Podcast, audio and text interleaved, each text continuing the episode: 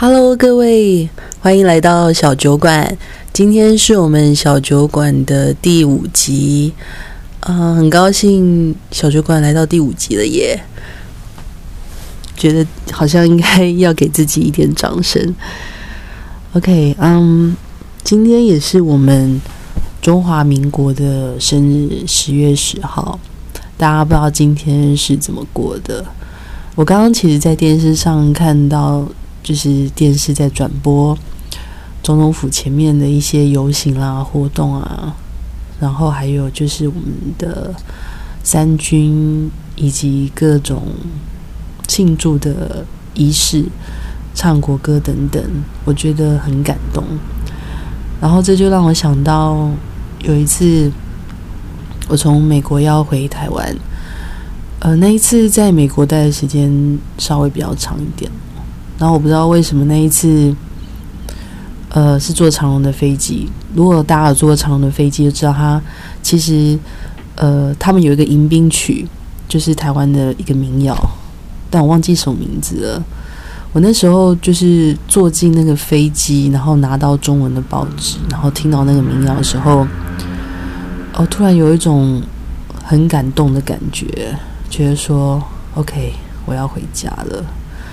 其实我很少有这种感觉，因为，呃，我之前就是有一些经验是必须要台湾，然后国外，台湾国外，台湾国外，但是也有可能就是我那一次其实离开台湾的时间稍微比较长一点，然后再加上可能那时候其实在国外有一些状况是自己比较不能够掌握的，所以其实踏上飞机，然后拿到中文报纸的时候，其实就很感动。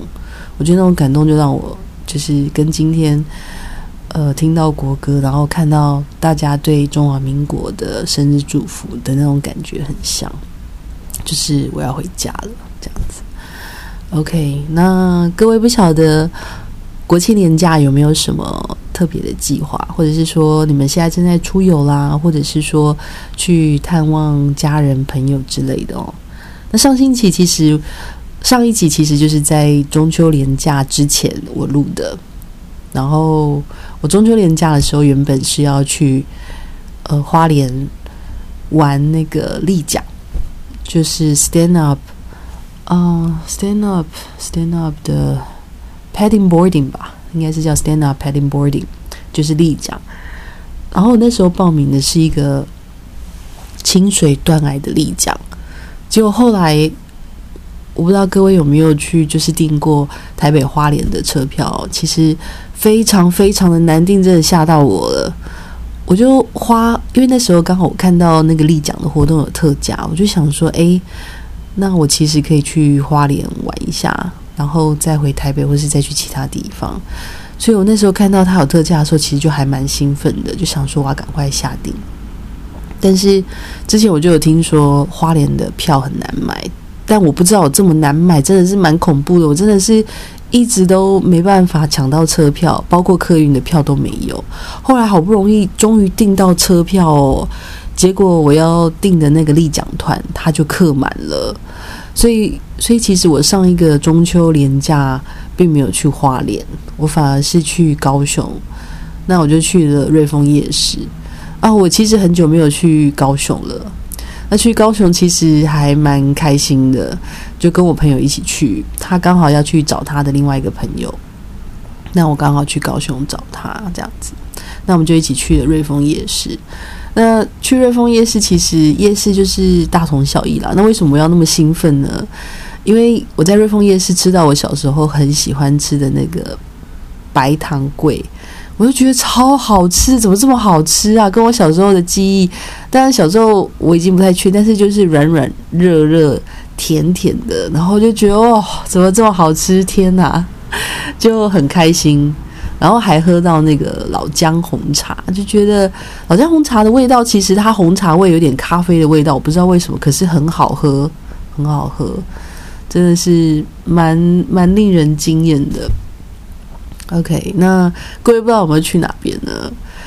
那所以上个上一个中秋连假的时候，我是去了高雄。那我这个连假呢，我呃今天是礼拜哦，我昨天就真的去了花莲玩了丽江。不过这个也蛮好笑，就是因为呃，原本我们要报名的是清水断崖的丽江，就后来因为天气的关系，所以我们就改到去溪口。呃，花莲有一个溪口的丽江，然后我也是跟我朋友两个去玩那个丽江。其实玩丽江玩回来还蛮累的。我说很累，是因为手其实要一直滑，然后风很大。那再加上我们其实整个滑的路径有蛮大的时间都是跟风是要逆着风这样滑，所以其实手还蛮酸的。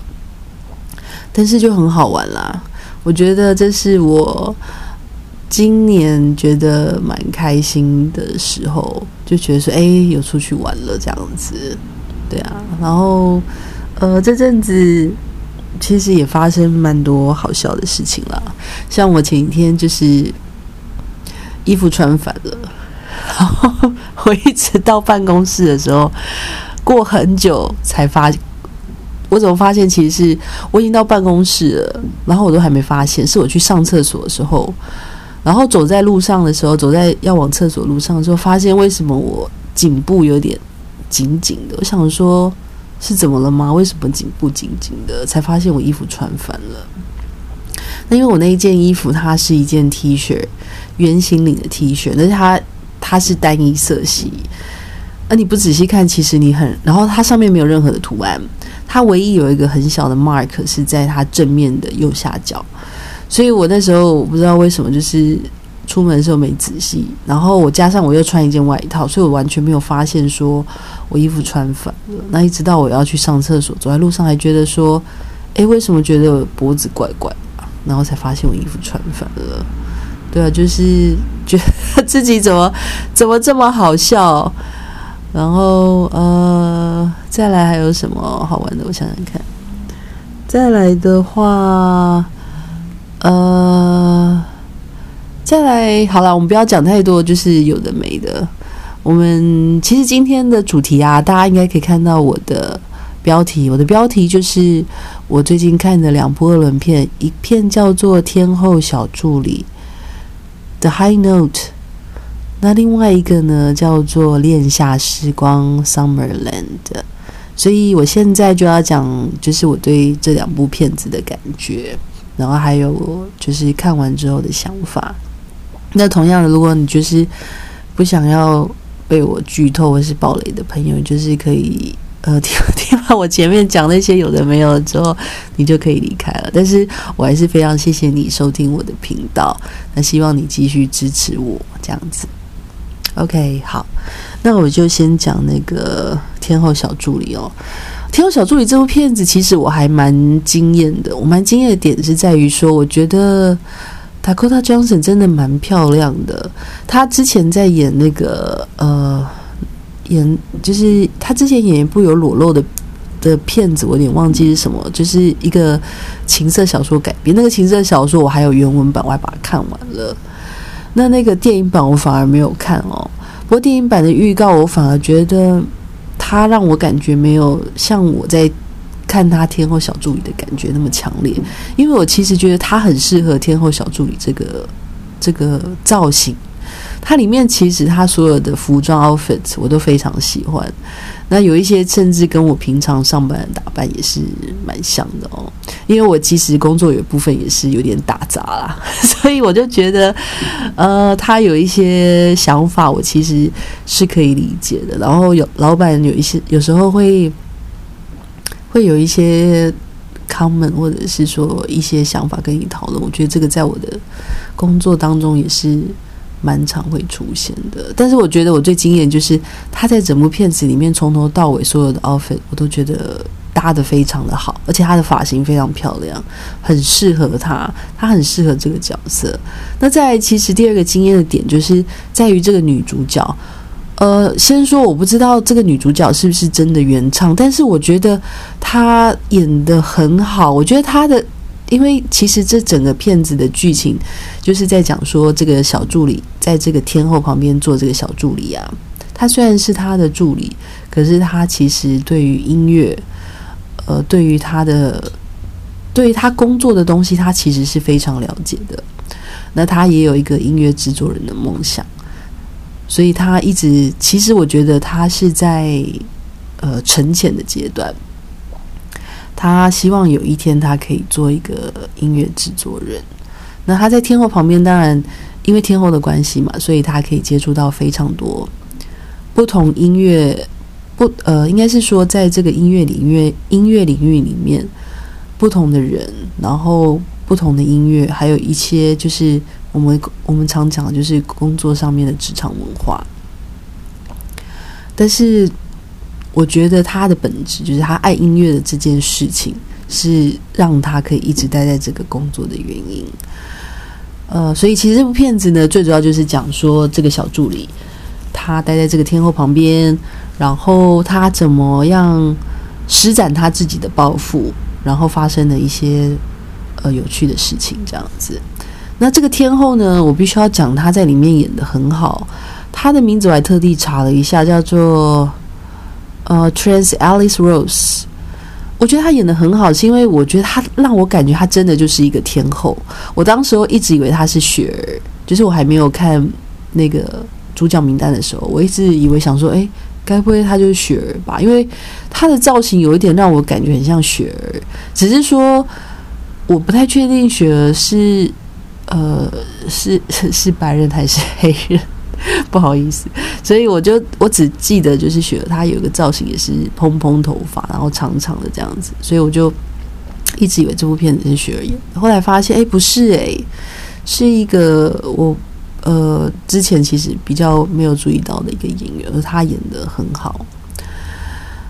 呃，这部片子我觉得娱乐性很强，然后它会让我想到另外一部片子，叫做《一个巨星的诞生》（A Star Is Born）。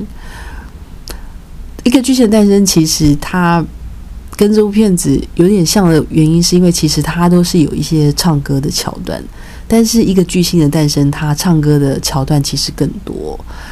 我那时候看完一个巨星的诞生的时候，其实是有点失望，因为其实我对那部片子的期待是蛮高的，可是看完之后就觉得说，哎啊，剧情剧情怎么就是没有想象中那么激情啦。后来我朋友跟我讲说，那部片子其实就是一个听音乐的片子，就是不用太去在意那个剧情。我后来想想也对，其实那部片子里面，它的音乐都非常的好听。那你说剧情的话，嗯，大家我觉得就是加减看啦，就是把它当做是真的就是一个巨星的诞生。然后这个巨星呢，怎么样？就是从没有配乐开始，然后慢慢就是做到有一个很大的排场。就像雷，就是像剧中的女主角 Lady Gaga 一样，然后很大排场，然后唱的非常的好听，这样子。那这部片子《天后小助理》呢，我会想到它原因是因为它里面其实也有一些唱歌的桥段，然后他唱歌的桥段呢，我也觉得非常的好听，所以各位就是可以做一些呃类似的比较，但是其实两部片子的性质蛮不一样的，因为。一个巨星的诞生，但是着重在 Lady Gaga，就是这个巨星。那天后小助理呢，其实不是在讲这一个天后，而是在讲这个小助理。所以这两部片子，其实在本质上还是有一些不同的哦。那娱乐性蛮强的，就我刚刚讲到了。呃，如果你喜欢看美女，Dakota Dakota Johnson 其实是个美女，然后在片中又穿的非常漂亮，然后头发也剪得非常好。呃，如果你喜欢看美女啊。然后就是开开心心跟跟自己的朋友或是跟家人一起，呃，看个负担不要那么大电影的话，那这部片子我其实还蛮推荐的哦。如果说呃一个巨星的诞生是八十分的话，我觉得这部大概有七十分左右，七十到七十三分左右，也算是蛮好看的一部片子了。OK，好，那下一部片子呢？呃，其实有点好笑，可能会讲的蛮更短哦。下部片子呢叫做《恋夏时光》（Summerland）。Summerland，我在去看这部片子之前，我没有看它的预告，或者是看它任何说明哦，就是单纯就是二轮片的搭配是这一部，那我就去看了。呃，看完之后我发现，哎，其实它是一部同志电影，它里面其实是两个女生。彼此相爱，然后其中一个女生呢，她觉得两个女生是没有办法生小孩的，所以其中一个女生她决定她她最大的希望就是要有一个自己的小孩，所以她最后离，所以她离开另外一个女生，她结了婚，然后生了这个小孩。